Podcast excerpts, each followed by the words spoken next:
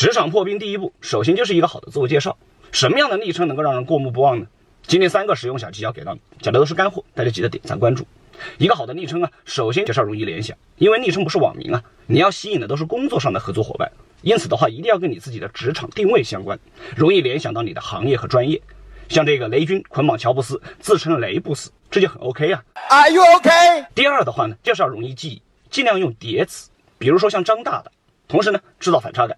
你看他那么小的个子，却叫大大，很难让人记不住。第三的话呢，也是容易好感，不要动不动就某某总裁、某某专家，水满则溢，月盈则亏啊，多接接地气。像某站很火的这个何同学，叫起来就很亲切。